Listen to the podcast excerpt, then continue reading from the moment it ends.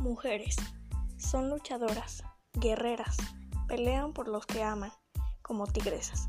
Las verás cansadas, pero jamás las encontrarás vencidas. Tropiezan, se caen y se levantan, pero estarán luchando cual fieras por toda su familia.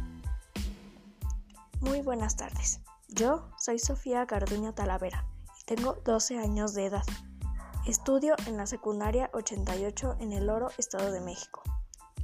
Hoy estamos a 9 de marzo del 2021 y hablaremos de las primeras mujeres que participaron en los Juegos Olímpicos. La participación de las mujeres en el deporte ha sido y todavía es en la actualidad lamentablemente menor que la de los hombres. El francés Pierre de Coubertin creador de los Juegos Olímpicos modernos, se opuso hasta la muerte a la participación de, las mujeres en los Juegos Olímpicos. Pero eso cambió con Charlotte Cooper, que admitió la participación femenina en, el año de 1900. La tenista británica Charlotte Cooper fue la primera campeona olímpica en una competición individual.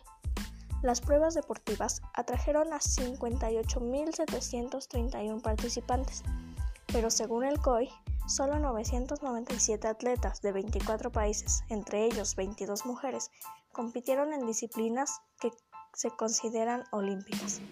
El origen de estas mujeres se desconoce, ya que como fueron las primeras mujeres en participar en estos Juegos, muchas personas estaban inconformes con su participación, ya que se creía que eran poco femeninas. En México, la primera mujer en participar en los Juegos Olímpicos fue Enriqueta Basilio, en el año de 1968.